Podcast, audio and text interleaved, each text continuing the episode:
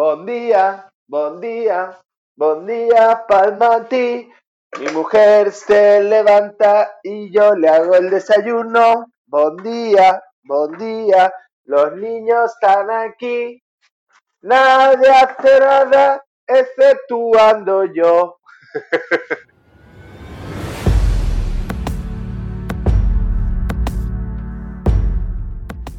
Llamada a pista, episodio 89. Hola, muy buenas y bienvenidas y bienvenidos a Llamada Pista, el programa, el podcast en el que hablamos de ese desconocido deporte que es la esgrima.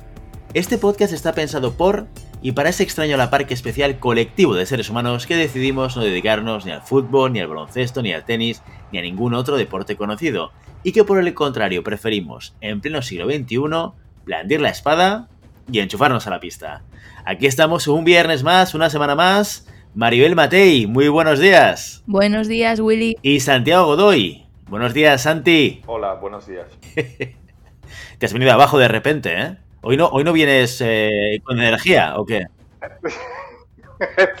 No, la verdad es que hoy vengo con mucha energía. Lo que pasa es que me gusta dar ese contraste en, en mi personaje, ¿sabes? No, nunca sabes por dónde va a salir. Porque el otro día dijo Maribel que estaba escuchando los, los, los podcasts primeros y cuando éramos aún serios y quiero retomar mi Santi serio porque me he venido muy arriba. ¿Te parece bien, Willy? Nosotros te lo agradecemos mucho que vuelvas a ese Santi serio, que era el que tenía éxito. La gente pide que vuelvas a ese Santi serio. No sé si te has dado cuenta. Recibimos aluviones de cartas por correo, correo con sello, ¿eh? No, ni mails ni mensajes, correo con sello eh, a montones pidiendo, por favor, ese Santi gracioso y divertido para otro programa. Aquí hablamos de esgrima, queremos aprender, queremos que saque eh, Santi el maestro que lleva dentro, que descubrimos al principio de llamada pista y que poco a poco se va diluyendo en el tiempo. Bueno, pues he oído que sepáis, audiencia, que oigo vuestras peticiones y me hago cargo de ellas. Y ahora pues tendréis un nuevo Santi, mucho más pausado, mucho más tranquilo y a ver cuánto dura. Por cierto, por cierto, viendo los episodios, hoy se cumple algo que no sabéis y es que llevo 40 episodios con vosotros ya, 40. ¡Ostras! Sí que lo sabíamos, joder. Nos, nos has reventado la sorpresa, Maribel. Ya, ya, claro. Willy, ya, anula el boy. Qué poco te ha durado el Santi serio, ¿eh? ya, tío. Pero bueno, esto se merece, esto se merece unos aplausos. Maribel Matei, 40 episodios en llamada a pista. Esto hay que celebrarlo de alguna manera. Y solamente con Maribel Matei solo se puede celebrar las cosas de una sola manera, que es que ella te invite a una cerveza. Así que, Maribel, estamos abiertos a que esto suceda cuando tú quieras. Me parece bien. Si yo ya, cualquiera que me lo dice, o sea, alguien me para por la calle y me dice, vale, venga, sí. Ya a este, a este punto Resignación total, ya invito ¿eh? a cualquiera. Sí, sí. O sea, llega a este punto que la gente te para, te para por la calle pidiéndote la- su cerveza. Oye, que soy mecenas, dame mi cerveza, por favor. No, pero, pero sí, sí. Tengo muchísimas cervezas pendientes. Yo me las voy apuntando, ¿eh? O sea que ahí están. A vosotros también. Es verdad, la, la vas apuntando. Bueno, lo que queda de COVID, eh, puede esto tardar mucho tiempo en llegar, así que igual la gente se olvida. Bueno, a lo mejor más adelante tengo más dinero. O sea, es por algo bueno vamos a sacar. Actualizamos, o sea, hacemos un upgrade y ya no son latas, sino que son quintos ya, ¿no? Son, son botellines. Sí, venga, botellines. Venga, va. ¿Qué vamos a hacer? Al menos. Venga, firmamos botellín para celebrar este episodio número 40 de Maribel Matei. ¿Quién lo hubiese dicho? Esa chica que nos pedía participar puntualmente hablando de las reviews de competición y ahora pues, es, es un elemento más. Es, es casi que como, como Santi Godoy. Yo me acuerdo, ¿eh? Cuando llegó su, su primer programa con pequitas, coletas, su, su carpeta forrada de los Backstreet Boys, Y pidiendo trabajo. ¿Te acuerdas, Willy? Qué, qué recuerdos tan bonitos. Aún no sabía cómo erais. Y ahora aquí está. Qué recuerdos tan bonitos. Ahora, ahora, ahora hasta, hasta la audiencia nos pide que reconozcamos su participación poniendo su nombre en el podcast. ¿Os acordáis? Esto pasó hace unas semanas, no lo comentamos en su momento, pero bien cierto es que en Telegram alguien nos dijo, Sí. oye, que he entrado en iTunes y pone que este podcast lo hace Willy Cornet y Santi Godoy y no está Mariel Matei. Creemos, la audiencia cree, considera que Mariel Matei se merece el reconocimiento público de tener su nombre a la altura de estos gigantes de la comunicación esgrimística como son Santi Godoy y Willy Cornet. Y eso hicimos, Maribel. Ahí te reconocimos y, y ya podréis ver es que ese nombre está al mismo nivel que nosotros, como si llevase 89 episodios. Eres un par ya, sí, sí.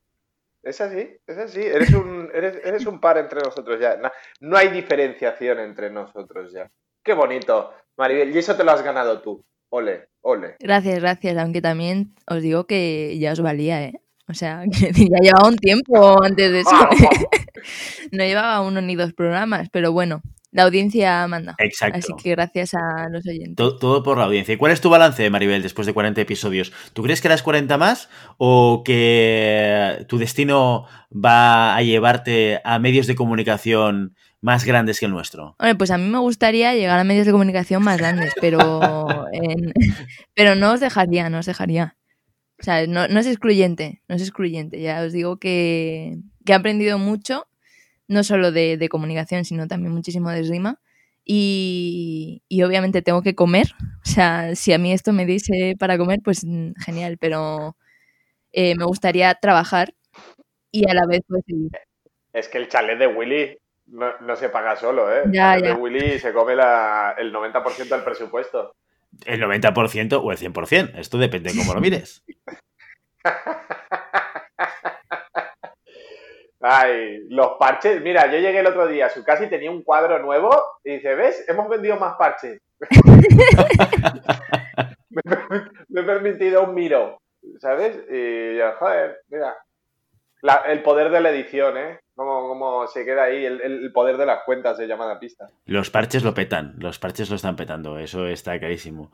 Muy bien, oye, pues eh, los que también siguen con nosotros, episodio a episodio, no he contado cuántos, pero igual casi tantos como Maribel, diría yo incluso, son los NEPs, que siguen patrocinando este programa incansablemente. Una semana más tenemos a, a, Ricardo Arberas a través de los NEPs patrocinando este programa. Oye, y no os olvidéis del ofertón que sigue en vigor. Lo anunciamos la semana pasada y eh, desde el 1 de noviembre, el pasado 1 de noviembre hasta el 15, todavía tenéis días, si estáis escuchando este programa cuando toca, no en el 2021 o el 2022, tenéis un descuento del 20% y envío gratis a compras mayores de 10 euros con el, con el código LAB889. Así que ya lo sabéis, podéis encontrar todo el material de NEPS en fencingfan.com o en vuestro distribuidor favorito. No desaprovechéis esta oferta. Increíble. Me imagino a gente escuchando esto en el 2040 en plan, se me ha pasado la, la oferta. O sea que hay que escucharlo día a día, hay que ser fiel, porque si no, te, pierdes estas cosas, entre, entre otras. O sea, ya no por escucharnos a nosotros, que también. En el, pero... en el 2040, cuando, cuando Ricardo Arberas suene al, a la par que el, Jeff Bezos este, que ya sea NET, sea una multinacional super toche, de hostia, podría haber comprado unos NETs y podría haber invertido y podría haber sido patrocinador y nosotros seamos la cadena principal de esgrima de todo el mundo, pues dirán, hostia, pues habríamos tenido la oportunidad, pero no, tarde. Hay que ponerse las pilas, hay que estar al día. Bueno, que si nos escuchas en el 2040, también puedes seguir escuchando este programa, que hay contenido muy interesante, que es atemporal, que lo puedes escuchar en cualquier momento y aprender en cualquier momento. Y una cosa que también nos hace muy feliz, aparte de celebrar los 40 episodios de Maribel Mate en este programa, aparte de celebrar que los NEPs siguen acompañándonos, son los mecenas. Este maravilloso nuevo perfil que hemos creado en la temporada 3 para apoyar a este programa eh, que, nos hace muy feliz cada vez que descubrimos que alguien. Y, el mecenas también es feliz. ¿Por qué es feliz un mecenas? ¿Por qué creéis que es feliz un mecenas cuando decide apoyar a través eh, de este patrocinio a llamada pista? Por, por decir que es llamada pistero y que está con nosotros a muerte y a fuego, a, ira y fuego. Muy bien, muy bien. Esta es una de las razones. Sin duda, puedes alardear con tus colegas, puedes ir a tomar una cerveza cuando te dejen. Ahora en algunos sitios no te van a dejar, pero en otros igual sí. Pero cuando el COVID se acabe, podrás ir por ahí diciendo, yo soy un llamada pistero a fuego, a full, a tope. ¿Habéis visto qué palabras tan modernas utilizo a, pesar de ser un viejuno? ¿Y qué, otras cosas, qué otras cosas te puedes llevar siendo mecenas? Que nos mandes un audio y te lo publicamos. Oye, que siempre está bien salir, que se escuche tu voz. Que nos mandes un, audio y lo publicamos. Impresionante, María Mate. ¿Cómo estás? Eh? Parece que nunca haya dicho estas cosas eh, antes en otros programas. Pero efectivamente, efectivamente, puedes enviarnos un audio y lo publicamos. ¿Y cuál es la tercera cosa que te llevas? Venga, va. A ver, a ver quién se anima. Uy, que, que te llames Edu.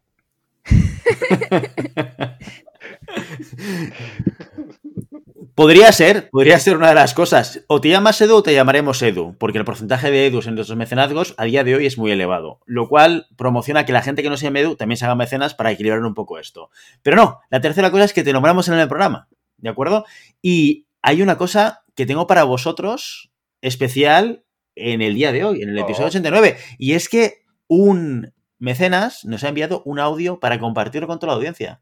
Así que sin más, os pongo el audio. Hola, llamada pista. Soy Edu Sánchez del Sala de Armas de Zaragoza. Quiero aprovechar mi condición de mecenas para denunciar una situación y es que en Aragón han prohibido todo el deporte que se practique en el interior y además toda actividad después de las 8 de la tarde. Siendo que la esgrima es un deporte en el que se cumplen las medidas, la distancia social, y un largo etcétera, y en el ámbito deportivo solo hay un 1% de contagios de COVID, me parece que es una medida que en vez de ayudar solo va a hacer que la gente se sienta peor porque no puede realizar su actividad y no fomenta el deporte para nada.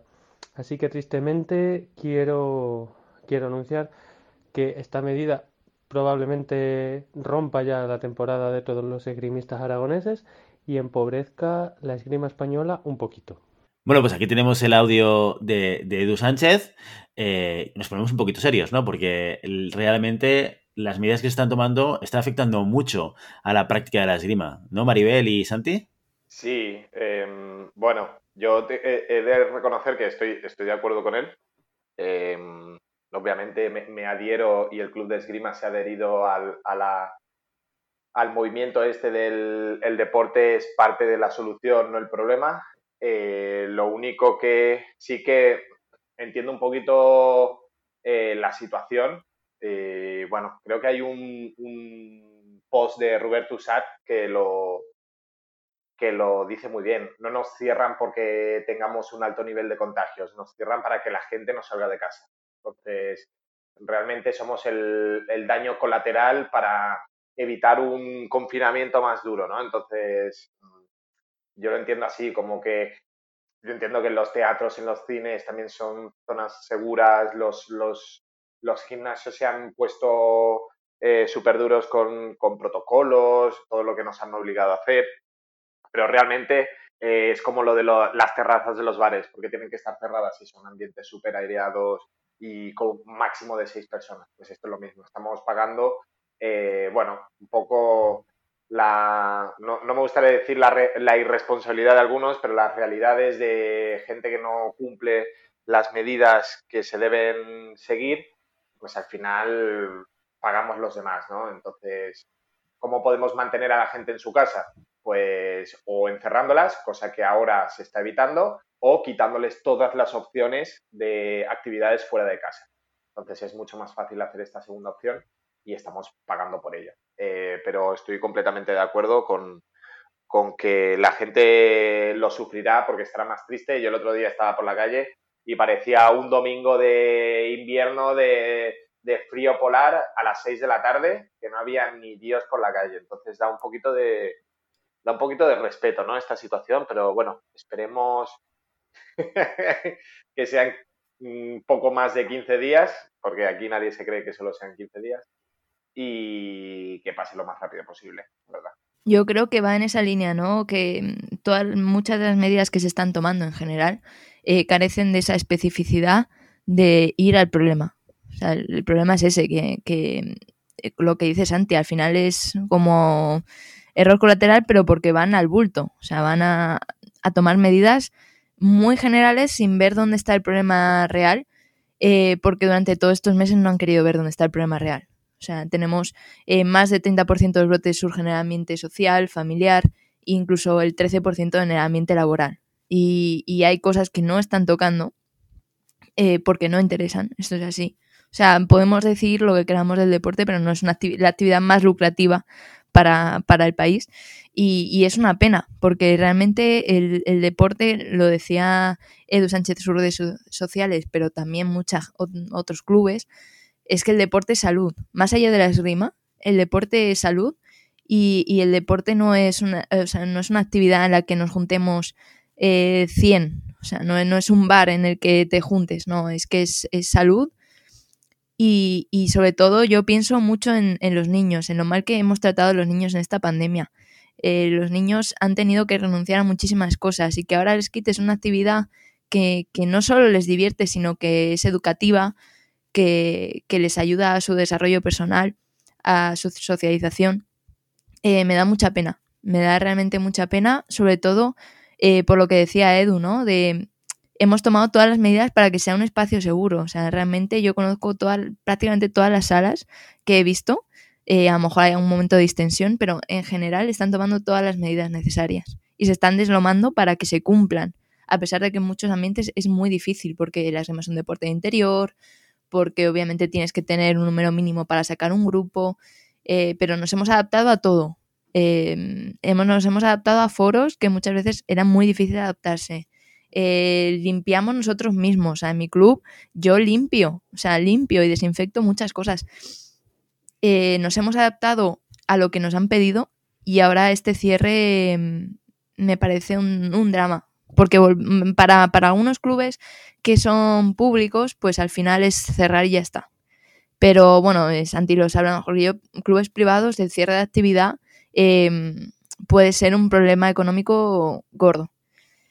Entonces entiendo, la, entiendo por un lado que obviamente hay que tomar medidas porque se nos está yendo a las manos, pero entiendo a Edu eh, y a mucha otra gente que se ha sumado, no solo de la esgrima, de, otros deportes, que es que nos están eh, jorobando cuando hemos sido un ejemplo hemos sido ejemplo de, lo que hay que hacer, ¿no? Entonces entiendo la rabia y entiendo las medidas, entiendo por las dos partes. Y, creo que la esgrima ha cedido mucho. O sea, no, no vamos a hacer competiciones, porque había otros deportes de interior que decían, no, claro, pero es que no podemos competir. Ya, pero es que nosotros ni siquiera hemos podido prácticamente en ningún momento. O sea, no estamos pidiendo competir, estamos pidiendo que las salas se queden abiertas. Eh, entonces ya veremos. Tiene pinta de que va a ser una tónica general, que vayan cerrando cosas. Así que nos toca aguantar, o como en el caso de Cataluña, los clubes deportivos han decidido recurrir ante, ante el Tribunal Supremo. Eh, la, decisión de Cataluña de cerrar la actividad deportiva. Veremos si, si, eso surte efecto y si no, pues tendremos que poco a poco resignarnos a que el deporte va a estar perjudicado.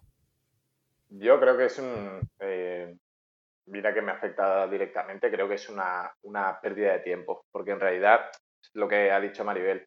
O sea, estamos, estamos atacando al problema mm, de, fuera adentro en vez de dentro afuera. No vamos al núcleo del problema, no vamos al núcleo de, de las situaciones de contagio, simplemente intentamos poner parches. Entonces, eh, no sé si lo oí en uno de estos programas de tertulianos y tal, que decía, ni los políticos eh, tienen tanto poder para hacer según qué cosas, ni los científicos tienen tanta información, ni son tan expertos como pensamos, ¿no? Entonces, eh, a mí me, alucinó una cosa, que la OMS ahora ha, em, ha a los, a, los, a los países que hagan grupos de expertos para ver cómo se propaga el virus. O sea, estamos a, casi 10 meses de pandemia mundial y aún no se sabe bien bien si son por aerosoles, si es por contacto, si es por... Es como, no sé, es, mm, parece, una, parece que nos hemos acostumbrado a que todo esté bien y que todo, todo vaya bien, que en un momento de crisis, en un momento de, necesidad de que alguien tome las riendas, eh, nadie puede, ¿no? Entonces, creo que estamos pagando los coletazos de, bueno, no me gustaría decir de gente poco preparada, pero sí de, la inexperiencia de eh, una situación como esta en, en los últimos, ¿cuántos? ¿60, mm, 70 años? Entonces, bueno, mm, yo creo que la, e, en vez de esperar a que la solución venga de políticos o que la solución venga de arriba, yo creo que lo mejor que podríamos hacer es hacer autocrítica y un poco de, de responsabilidad, autorresponsabilidad de decir, oye, pues si tengo que eh, cortarme un poquito durante un mes y no hacer según qué cosas para que la gente pueda seguir mm, abriendo sus negocios y pueda seguir, bueno, mm, su vida más o menos normal, pues ya no depende de políticos, sino de que depende de la población, depende de nosotros. Bueno, reflexiones del día, el comentario y el audio que nos envía nuestro mecenas Edu Sánchez y las reflexiones también de Maribel y de Santi. Pero tenemos algunas cosas más para comentar o explicar antes de entrar en el contenido del día de hoy, que son las noticias de la semana.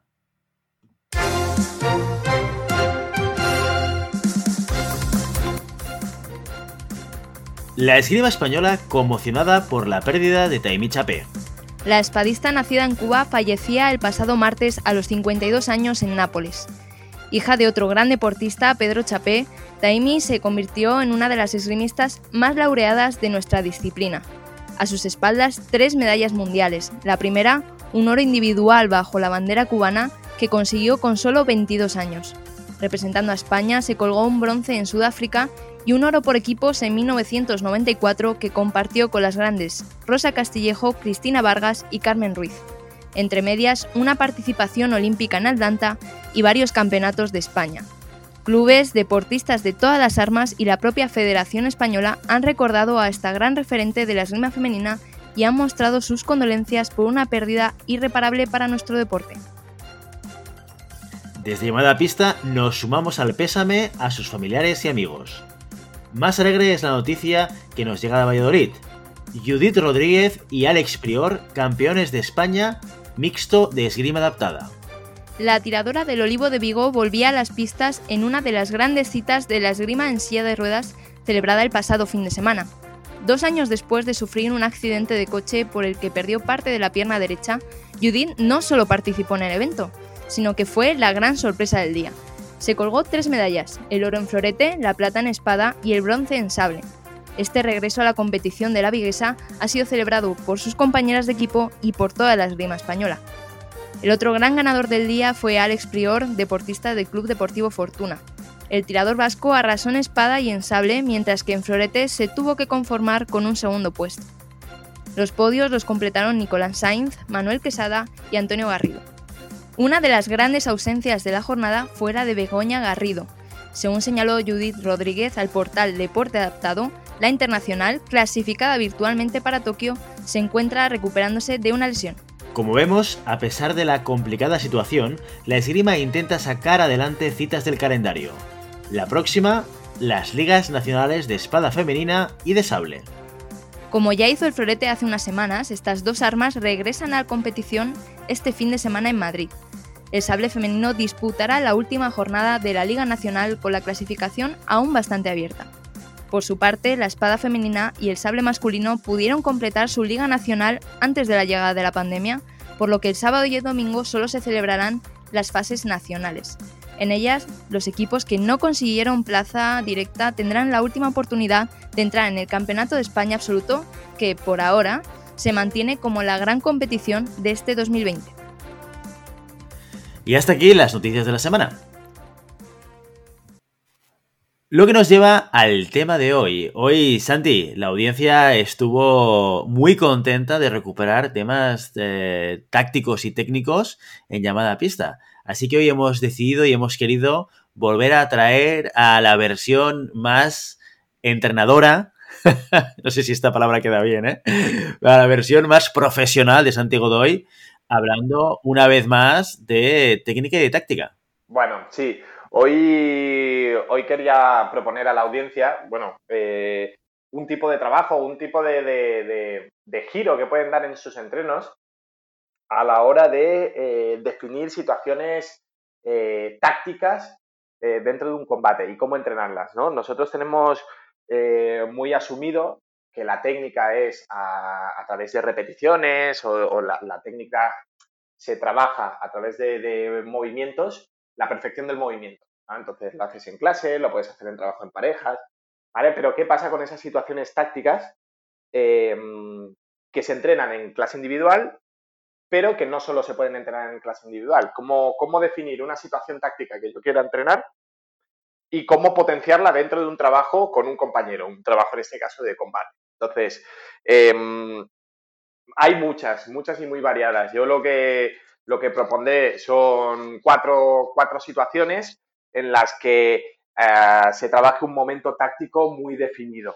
¿vale? Entonces, estas cuatro situaciones que después eh, los compañeros y oyentes de llamada pista se pueden imaginar muchas más, porque realmente cada situación táctica, si sabes definirla bien, sabes desarrollar un trabajo eh, para potenciarla o para trabajarla, ¿vale? Entonces, partiendo de la base que esto creo que ya lo hemos comentado varias veces, em, definir qué es, eh, qué es estrategia, qué es táctica y qué es técnica, ¿no? Esto es muy importante, creo que es muy importante porque es lo que nos define un poquito la, la cómo trabajar, ¿no? Entonces, yo me he encontrado eh, muchas definiciones, eh, mucha gente no coincide con estrategia técnica táctica, incluso dentro de España, dentro de las salas españolas, eh, según qué entrenador o qué maestro le preguntes, te va a dar definiciones em,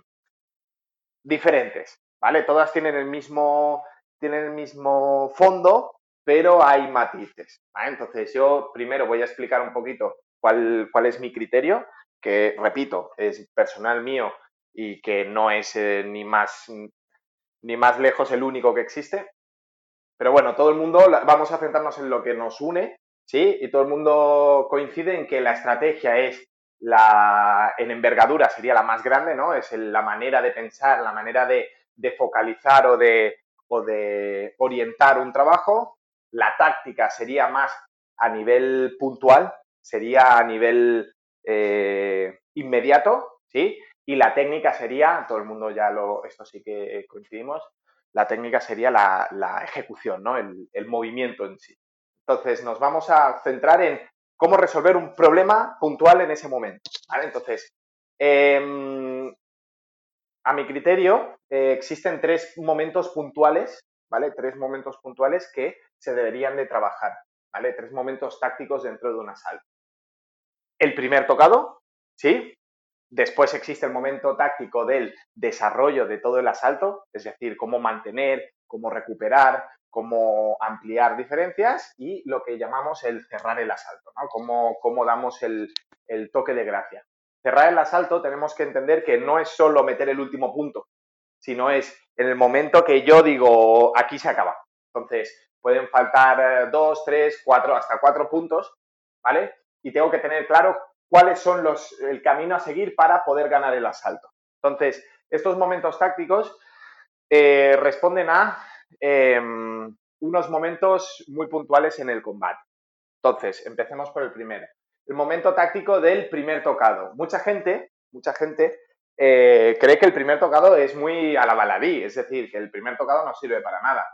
Eh, esto lo, lo, podremos corroborar con, con Xavi Iglesias, pero había un estudio que había hecho él para, la, para el Congreso de Esgrima que decía que en los asaltos a 5, el, hablo de memoria, ¿eh? pero el 65% de las personas que tocaban el primer tocado terminaban ganando el asalto. ¿Vale? En los asaltos a 5, el primero que tocaba, ¿sí? De 10 asaltos, 6 de los que tocaban primero ganaban ese asalto.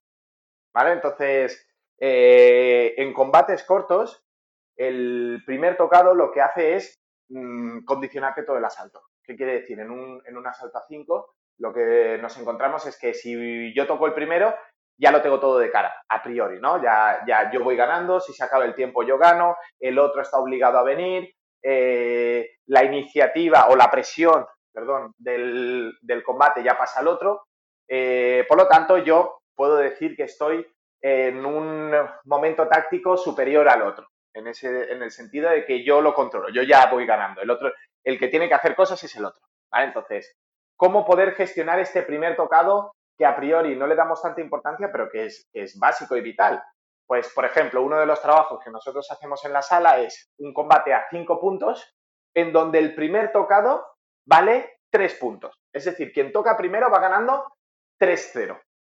¿Sí? En este momento se trabaja, sobre todo, eh, lo que vemos en el, trabajo es que ese primer tocado se va alargando mucho, es decir, es un trabajo mucho más controlado, es un trabajo mucho más trabajado, es un tocado mucho más pensado, eh, empiezan el combate de manera más activa, es decir, no es ese combate que dices listos adelante, das tres pasos y ya veré lo que, lo que hago, sino que ya desde el primer momento estás pensando en el trabajo que vas a hacer. ¿Por qué? Porque prácticamente el tocar primero te va a dar la totalidad del combate, ¿no? Si trabajamos este, este tipo de combates, yo lo trabajo sobre todo en pools, ¿no? Al final que tenga, que, que importe también. Eh, una pool, en quien gane, gana una Coca-Cola, por ejemplo. Entonces, eh, ese primer momento táctico, ese primer tocado, eh, es la clave de todo el ejercicio. Por lo tanto, lo que conseguimos es que ese primer tocado tenga la importancia que realmente requiere en este tipo de, trabajo. Entonces, bueno, eh, tenemos que tener en cuenta que muchas veces em, este primer tocado es lo que define, ¿no? Cuando decimos, uy, he perdido por uno, pero iba, iba, iba perdiendo 3-0 y al final ha sido 5-4.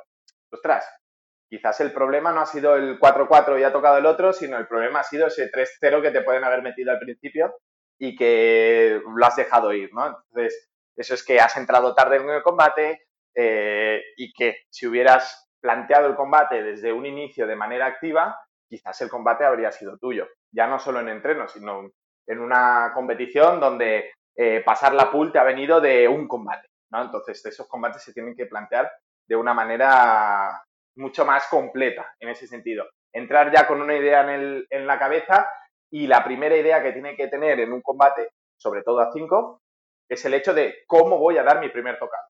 Tenemos que tener esa idea ya, ya establecida en la cabeza. Muy bien, pues ahí la primera, el primer momento táctico y la relevancia de ese primer tocado y, cómo trabajarla, ¿no? ¿Qué otros momentos eh, son importantes o, de qué manera también podemos trabajarlos en la, en la sala?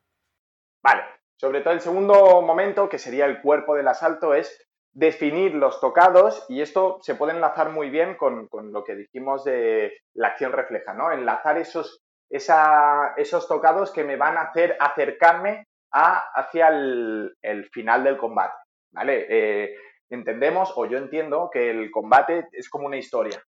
Y si la historia está bien narrada, ¿vale? Eh, al final eh, tiene final feliz, ¿no? Es decir, si yo tengo un inicio bueno, un desarrollo del combate bueno, un desarrollo en el combate con una progresión en las acciones, es decir, voy pensando cada acción, voy aprendiendo de, las, las reacciones de mi rival, voy leyendo las reacciones de mi rival y voy evolucionando mis acciones para dar solución a los problemas que me plantea el, rival en ese momento. Entonces, ese, ese trabajo se puede, se puede trabajar, eh, eh, perdón, ese tipo de, progresión se puede trabajar en los combates a balanza. Los combates a balanza es un infierno, pero realmente los combates a balanza lo que te, lo que te, mm, lo que te permiten es que no potencian eh, las acciones, sino que potencian el correcto desarrollo del combate. Entonces, ese combate a balanza es de la siguiente manera. Son combates normalmente cortos. Si se alargan mucho, eh, te puedes encontrar que en, en, un combate a 10 a balanza puedes estar media hora con la misma persona. Fácil, ¿eh? Entonces, el combate a balanza es, empezamos, solo uno puede estar en positivo. ¿vale? Entonces tú y yo estamos tirando, Willy. O, Maribel y Willy están tirando, ¿vale? Toca Maribel, un punto para Maribel, 1-0, ¿vale? Eh, entendemos que el combate lo vamos a hacer a 5, ¿vale? Vuelve a tocar a Maribel, 2-0 para Maribel. Ahora toca Willy. En vez de hacer 2-1, lo que hacemos es restarle 1 a Maribel. 1-0 para Maribel. Vuelve a tocar Willy, 0-0. Toca otra vez Willy, 1-0 para Willy. Toca otra vez Willy, 2-0 para Willy. Toca Maribel, 1-0 para Willy. Entonces, esta balanza lo que va haciendo es que solo uno esté en positivo. ¿Qué quiere decir? No potenciamos el que toques, sino se potencia el que toques las, la mayor número de veces posibles seguidas. Entonces, para poder tocar el mayor número de veces seguidos, lo que tienes que hacer es estar en constante aprendizaje de las acciones que hace tu rival. ¿Por qué? Porque para ganar para ganar de, la primera vez tienes que meter como mínimo cinco puntos seguidos. Si vas perdiendo, tienes que sumarle esos cinco puntos. Si yo voy perdiendo 4, 4-0, por ejemplo, si yo quiero ganar, tengo que meter como mínimo nueve puntos seguidos, como mínimo. Entonces, es ese, ese momento táctico de desarrollo ¿no? Donde lo que potenciamos no es el, la suma de tocados, sino la coordinación del anterior con el siguiente para conseguir el mayor número de tocados posibles de luz única, porque obviamente en este caso los dobles no cuentan. Pero esto a 15, o sea, no se puede hacer porque es infernal. A 15 es, un infierno. A 15 es un infierno. Yo os digo que en, tiempo, un asalto a 5 a balanza pueden ser unos 15 eh, minutos. 15 minutos buenos, ¿eh? Son, con un combate a 5. Eh, claro, ahora hay otra cosa. Este trabajo eh, suele funcionar mucho mejor a, niveles similares. Es decir, si yo me enfrento eh, con un nivel muy superior, el combate no tiene mucho sentido, ¿no? Porque el, el que yo pueda enlazar cinco tocados seguidos, por ejemplo, contra Julen Pereira, no tiene mucho sentido, ¿no? O que Willy intente enlazar cinco tocados contra mí, no tiene mucho sentido tampoco. Bueno, bueno, bueno, depende del día y cómo te pilla, amigo. Suena, a reto esto, ¿eh? eh has visto, Willy? Entonces, eh, este trabajo saca todo su potencial en el momento que los dos tiradores tienen un nivel más o menos eh, igual. Entonces, este trabajo tenemos que contar que siempre será victorias a 5-0 Sí, pero una puede ser un combate que haya durado 15-20 minutos y el otro es un combate que haya durado un minuto. ¿Por qué? Porque he hecho los cinco seguidos.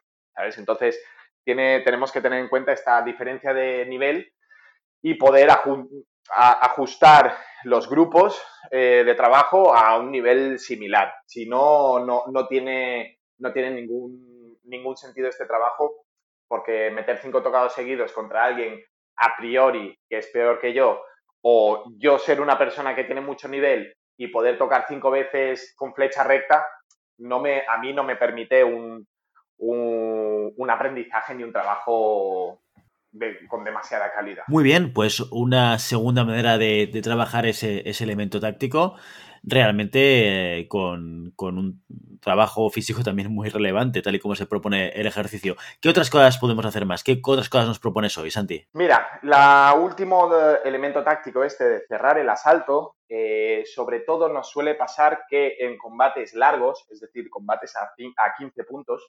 em, eh, durante el combate nos podemos perder. Pues, ¿A quién no le ha pasado que va ganando 14-10, 14-11 y al final acaba perdiendo, ¿no? ¿Qué, pasa en ese momento? ¿Cómo, ¿Qué pasa con este cerrar el combate?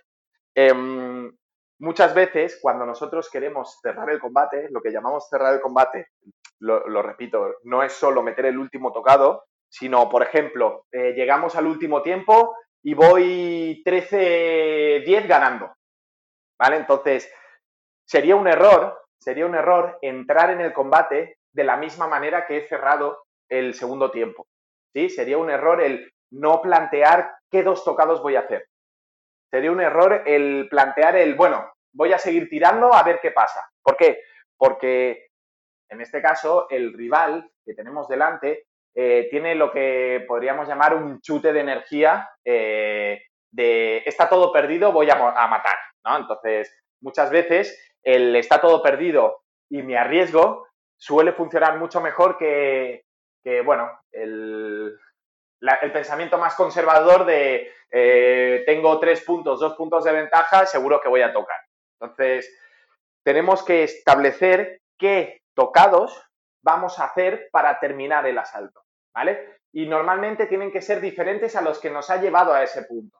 ¿Por qué? Porque seguramente el que tenemos delante va a modificar algo, tiene que modificar algo, porque visto lo visto, en ese minuto de, pausa, tendrá alguien que le diga, oye, no está funcionando, eh, tienes que cambiar, eh, o él mismo podría decir, ostras, eh, voy a hacer algo completamente diferente porque no me, no me sirve lo que, lo, que estoy, lo que estoy haciendo, ¿no? Entonces, en ese punto, en ese impasse, em, tenemos que cambiar nosotros también. Entonces, cambiar el, lo que me ha funcionado durante el combate, tengo que cambiarlo porque el combate ya es nuevo. ¿sí? Además de que hay un parón, tengo que mm, hacer otra cosa para poder cerrar ese combate. Entonces, hay un tipo de trabajo que a mí me gusta mucho, que es el combate a 15 con repesca. ¿Qué quiere decir? Em, es un combate a 15, ¿sí? Hasta los 10 puntos normales, ¿vale? Entonces, Maribel y Willy están em, tirando, eh, acaba y llegan a 10, Maribel 10 y Willy 7, ¿vale? Un minuto de descanso. En ese minuto se replantea todo. Cuando se retoma el combate, el que va perdiendo, en este caso Willy, puntúa doble hasta empatar o superar. ¿Qué quiere decir?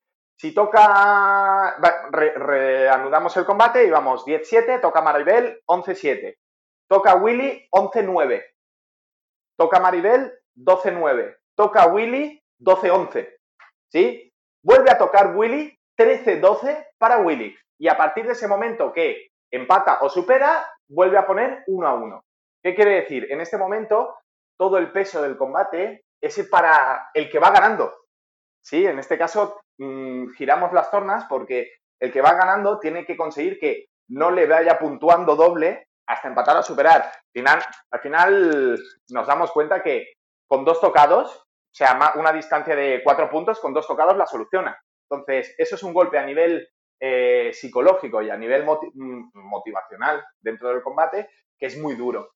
Entonces, lo que tenemos que hacer es eh, pasar de un eh, de un pensamiento conservador a, un, a, una, a una situación mucho más reactiva, ¿no? O más proactiva. El buscar el cerrar el combate, cambiar yo el combate antes de que me lo cambie él y poder evitar esos tocados que hagan que se acerque mucho a mí en muy corto periodo de, tiempo. Y yo me he dado cuenta, o, cuando hago este ejercicio, muchas veces quien gana no es quien va ganando, sino el que iba por debajo. ¿sí? Porque lo que hace es cuando yo doy tres tocados seguidos, si voy perdiendo y doy, tres tocados por seguidos, no son tres, son seis puntos que me llevo. Entonces eso es un chute motivacional, el otro se viene abajo, ve que todo el trabajo que ha hecho no sirve y bueno, es ese también control emocional que, que bueno, que hay que trabajar y ese momento táctico de, oye, si voy ganando, tengo que saber qué cinco puntos voy a hacer para cerrar el combate. O no saberlos, pero tener una cierta idea de cómo voy a llevar el combate para poder cerrarlo. Lo que decías de que ese último tramo del, asalto es un asalto totalmente nuevo, eh, ¿sucede también con el 14 iguales? Porque mucha gente, eh, cuando hablamos con deportistas de alto nivel, mucha gente se pregunta, ¿y tú cómo gestionas un 14 iguales? ¿Eso se trabaja también tácticamente? Sí, correcto, correcto, sí, sí los momentos tácticos, o sea, yo puedo cerrar el asalto y llegar de muchas maneras diferentes. Es decir, eh, puedo cerrar el asalto siendo el que pierde, puedo cerrar el asalto siendo el que gana, puedo cerrar el asalto en un 14-14, puedo cerrar el asalto en un 14-10, ¿vale? Puedo cerrar el asalto en un 10-10, por ejemplo, también, ¿no? Entonces, eh, lo que tenemos que tener claro es cómo gestionar eh, la situación y el cambio porque tenemos en cuenta que el cambio se dará, ¿no? Porque es muy difícil llegar a una situación de cerrar el combate y que los dos sigamos, los dos tiradores sigamos haciendo lo mismo. ¿Por qué? Porque ya sabemos lo que va a pasar. El que gana va a ganar y el que pierde o el que está perdiendo va a perder. Entonces, normalmente el que hace el cambio es el que pierde, ¿no? Porque si esto no me funciona, lo cambio. Entonces, el que va ganando puede hacer dos cosas. O intentar leer el cambio que haga el, el rival en este caso tenemos un, pequeño problema, que es que si no consigo leer el cambio, quizás me gana. ¿Sí? Entonces, mm, si tardo mucho, si vamos 14-13 mm, y el que lleva 13 me hace el cambio, me toca 14-14 y yo no soy capaz de saber qué ha hecho, probablemente me gane. Me gane porque yo estoy en una situación de, hostia, iba ganando, me ha tocado, no sé cómo me ha tocado y no sé cómo tocarle. Entonces, tenemos que, plantear siempre el cambio em, nosotros mismos. Si quiero cerrar el combate, tengo que plantear el cambio yo. ¿Por qué? Porque tengo ese, esa iniciativa que me pondrá por delante del rival en ese momento. ¿sí? Em, claro, el 14-14 es un momento táctico dentro de cerrar el asalto, pero es un momento táctico muy, muy, muy concreto. ¿sí? Que es el hecho de em, qué tocado hago. Entonces, esto lo estuvimos hablando em, una vez con Juanjo Michavila, que los grandes maestros normalmente en el 14-14 lo que decían era, tienes que hacer una acción completamente nueva, tienes que hacer una acción en un tiempo y sobre todo una acción preferiblemente en flecha. Y ponían el ejemplo, y ponían el ejemplo de Rubén Limardo en la final de los Juegos Olímpicos de, bueno, no, la semifinal de los Juegos Olímpicos de, de Río, ¿vale? ¿De Río? No, de Londres, perdón. Contra el Seth Kedley, sí, que iban 14-14, y el tío no había hecho una flecha en, todo el combate. No, miento, había hecho una flecha el primer, en el primer tiempo y el otro le había hecho un contraataque. Entonces, no volvió a hacer la flecha hasta el 14-14, que preparó, preparó, preparó, preparó, flecha directa, pum, y tocó. ¿Sí? Flecha directa en un tiempo hacia adelante. Entonces, es una acción en un solo tiempo que sorprende y que rompe con todo lo que ha hecho antes, porque todo lo que había hecho antes era para la respuesta o, mucha toma de hierro. Entonces, bueno, es definir mm, el momento que tenemos que trabajar y eh, pensar que en un 14-14 eh, los dos tiradores lo tenemos por corbata. ¿sí? Entonces, eh, los dos tiradores tienen la misma tensión, el mismo miedo. sobre todo si es una competición importante, pues ese miedo a perder, lo que decía Johnny Mendoza en, en podcast atrás, de esa gestión del pensamiento negativo eh, bueno, está muy presente. ¿Cómo se puede gestionar? Pues teniendo seguridad en la acción que voy a hacer. Entonces, muchos tiradores de élite eh, tienen clara cuál es esa acción de 14-14. La tienen clarísima. Otro ejemplo de la acción de 14-14 es Mateo Tagliador, que era cupe a la chepa. ¿sí? Hacía, hacía un golpe lanzado a la espalda. Eh, a veces le salía, a veces no, pero sabías que en el 14-14 lo iba a hacer. bueno, son diferentes diferentes soluciones que obviamente se practican, se practican y se tienen que tener eh, sobre todo muy, muy interiorizadas, porque ya os lo digo, eh, específicamente en esta situación de 14-14, el que tiene más seguridad en su acción es que es quien normalmente, mm, con mucha diferencia, el que normalmente se lleva el gato al agua. Genial. Santi, ¿nos queda una acción más o, ya, ya, Sí, bueno, la, acción, la última acción simplemente es, eh, hay situaciones, mira, y esto Maribel me sirve lo que has dicho el 14-14. Hay situaciones que se llaman situaciones especiales, ¿no? Que eh, eh, son situaciones que se pueden dar que tenemos que gestionar.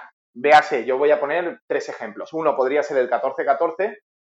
Segundo, uno podría ser eh, que a mí me daba mucha rabia y cuesta mucho el hecho de un reenganche de, una, de un combate después de una parada por lesión.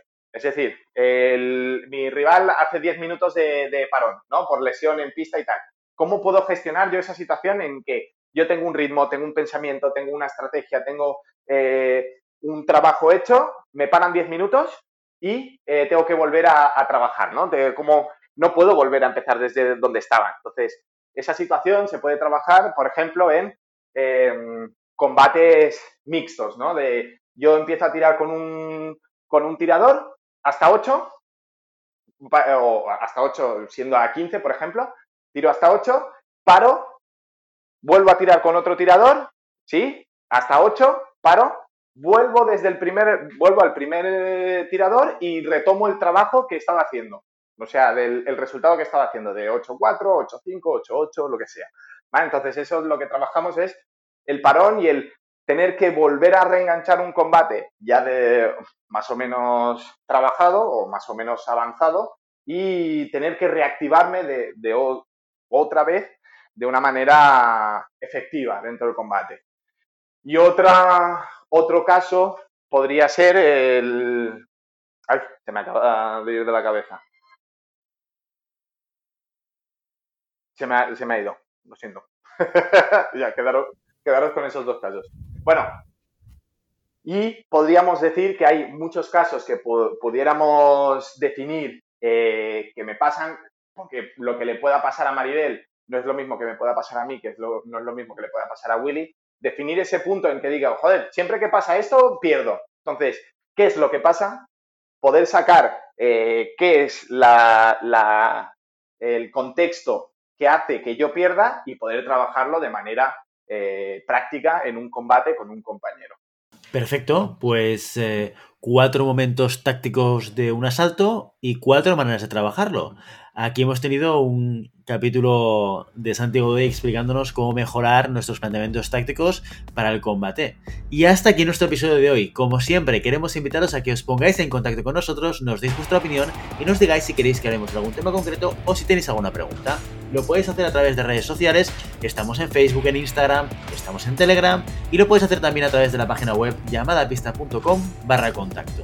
Y si el contenido de este podcast te gusta, no te olvides suscribirte, compartir este episodio en cualquier red social, darnos 5 estrellas en iTunes y comentar lo que queráis tanto en iVoox como en Spotify. Muchas gracias por todo, por tu tiempo, por tu atención y por tu interés en este maravilloso deporte que es la esgrima. Nos escuchamos la semana que viene. Hasta entonces. Adiós. Adiós, adiós.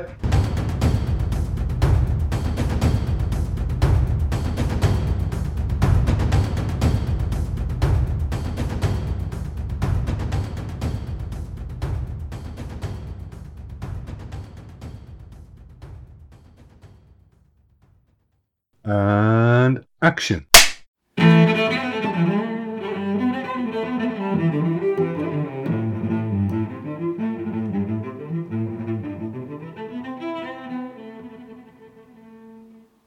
Pues claramente con menos energía que tú estamos. Madre mía. Joder, pues yo ¿Has tomado estoy. No, y mira que me ha tocado la toma, ¿eh? Joder. Pero el niño se Estás ya adaptándote, ya eres medio superhombre. Qué superhombre, yo soy un superhombre total. Lo que pasa es que me hago medio humano a veces. Sí, es que estoy acabando de hacer la escaleta para no dejarme nada. Ah. Mientras habláis, yo aprovecho. Pero ya ves que me he puesto a grabar, ¿eh? rápidamente he, he visto aquí oro, oro para el inicio o el final de la, de la pista. Pero luego, pero esto lo, no metas nada, Willy. Depende, ¿eh? Esto, esto, esto- mira, esto va así, Maribel. Quien edita, aplica su criterio. Qui- ¿Quieres eh, aplicar tu criterio? Edita. ¿Cómo lo ves? Uh, Cut.